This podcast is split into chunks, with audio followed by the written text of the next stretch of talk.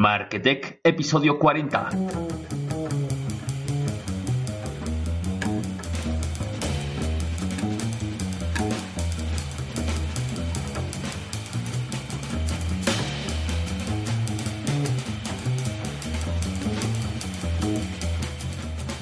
Hola a todos y bienvenidos a Marketech, tu podcast donde aprenderemos todas esas claves para llevar con éxito tu empresa a Internet. Soy Javier Moreno y acompáñame hoy, martes 6 de diciembre del 2016, con el tema Google Analytics. Aprende a escuchar lo que tu página de Internet tiene que decir. Así pues, comenzamos.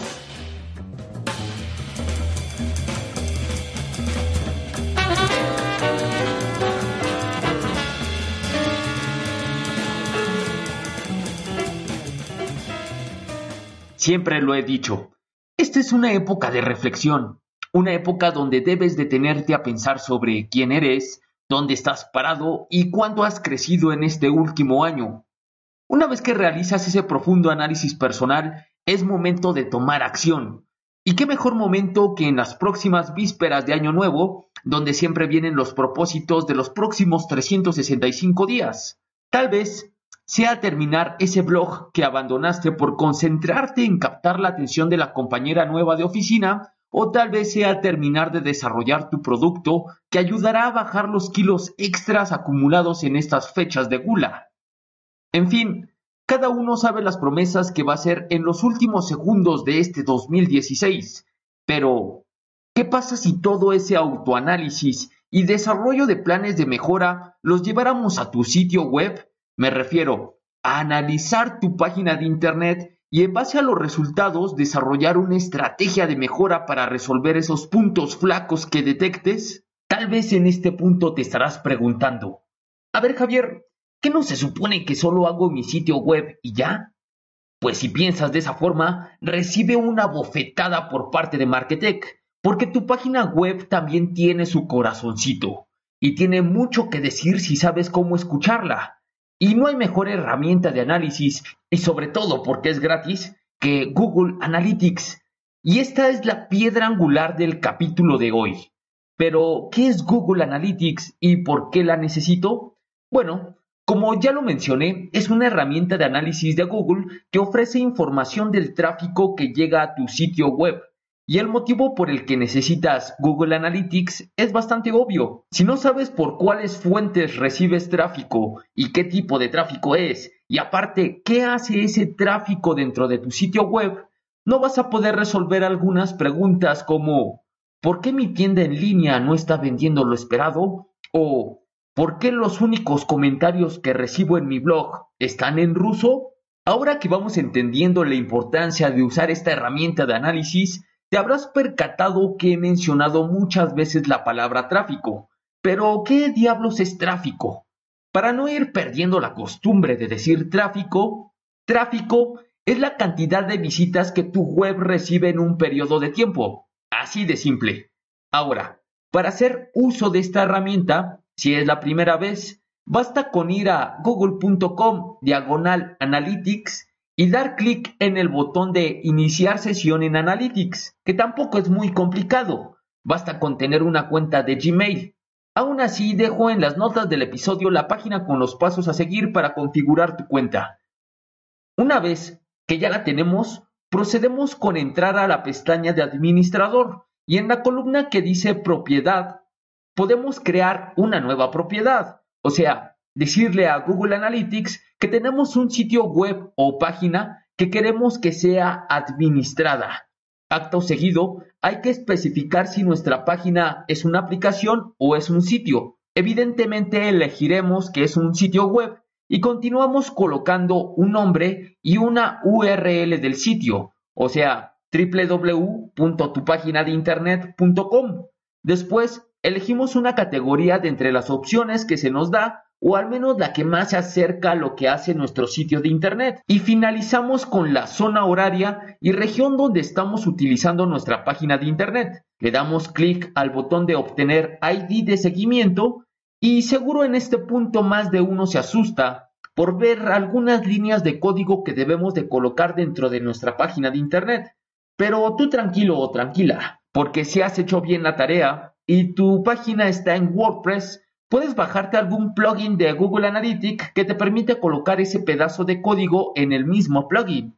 Cosa de copiar y pegar.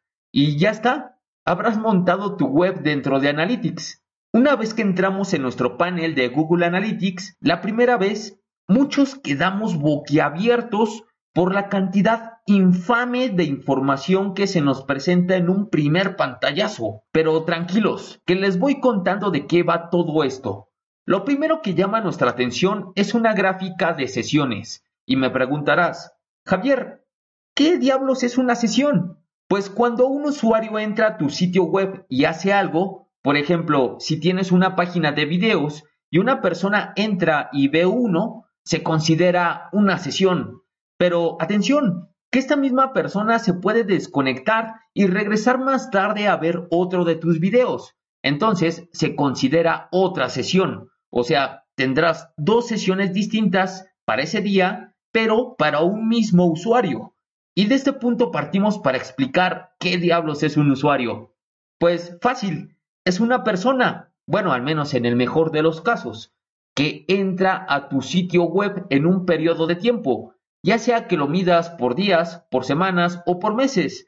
Cada vez que ese usuario se conecta y te visita genera un ID, es un número de identificación que ayuda a Analytics a saber que esa persona está conectándose de manera recurrente o que solo llegó una vez y jamás ha vuelto a tu sitio web.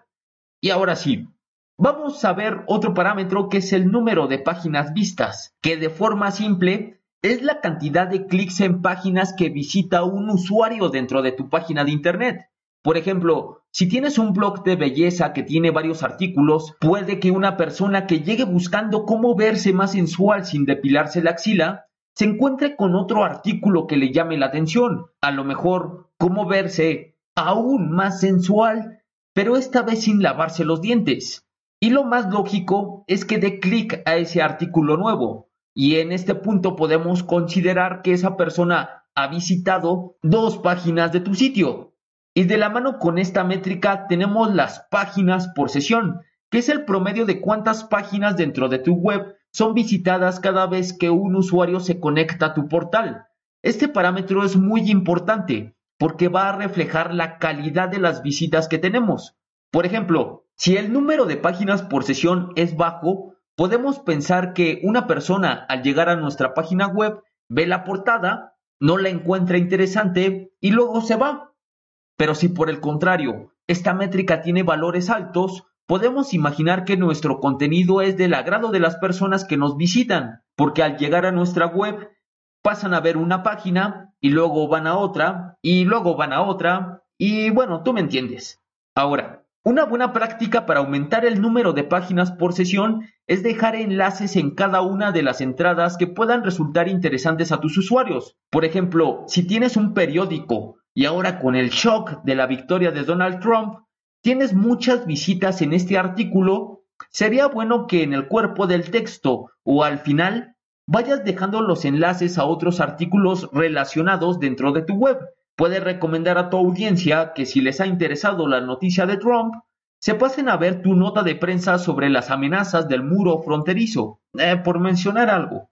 Pasando a otro parámetro importante a tener en cuenta, nos encontramos con la duración media por sesión, que es el promedio que una persona pasa en tu página de Internet. Que bueno, aquí un punto muy importante. Esta medida puede variar dependiendo de la naturaleza de tu página de Internet. Por ejemplo, si tu contenido es un blog con artículos grandes que por muy veloz que seas capaz de leer, al menos te demoras 5 minutos en darle la lectura completa, bueno, pues el tiempo promedio de tu página deberá de ser de al menos esos 5 minutos. O si por el contrario tienes una página que venda imágenes por internet, pues el promedio podría bajar a 1 o 2 minutos. Digo que cada caso debe de ser analizado de forma particular colocando en balanza el tiempo que tú esperas que un usuario pase en tu portal web y el que te está indicando Analytics. Y aquí hacemos un pequeño paréntesis antes de abordar los siguientes datos. Para los que no sabían, en el mundo de Internet hay personas maliciosas que buscan encontrar vulnerabilidades en las páginas web para hacer pues cosas malvadas, como el robo de información o simplemente terminar troleando a un novato del mundillo de los portales web. Estas personas siniestras trabajan con algo llamado bots, que son como esbirros digitales que entran en tu página de internet, dan un vistazo y se van si no encuentran nada interesante para sus fines oscuros. Estos bots hacen esta tarea en cuestión de segundos, por lo que si ves que el promedio de la duración media por sesión es muy pero muy bajo, o sea, estamos hablando de segundos, aquí tenemos un problema que bien puedes solucionar con algún plugin como Honeypot, que por cierto lo dejo en las notas del episodio. Ahí nada más como tip. Y bueno, para ir cerrando el tema, pasemos a ver qué es el porcentaje de rebote. De manera sencilla, es el porcentaje de usuarios que al llegar a tu página web se fueron sin hacer nada. O sea, encontraron tu web, vieron un primer pantallazo y decidieron que no era lo que estaban buscando, por lo que se fueron sin hacer alguna acción. Y por acción me refiero a ver el contenido de tu web, o suscribirse, o comprar, o cualquier cosa que uno esperaría que en el mejor de los casos los usuarios hagan en nuestro sitio de Internet. Y aquí un punto muy importante. Si nuestro porcentaje de rebote está por encima del 50%, podemos considerar que tenemos un problema y deberás replantear hacer cambios dentro de tu página de Internet. Y bueno, ya por último, concluimos con el porcentaje de nuevas sesiones y como ya te expliqué, la sesión es la cantidad de veces que una persona o usuario se conecta a tu sitio, pero si ese usuario se conecta en diferentes ocasiones en un periodo de tiempo, se considera como un usuario recurrente.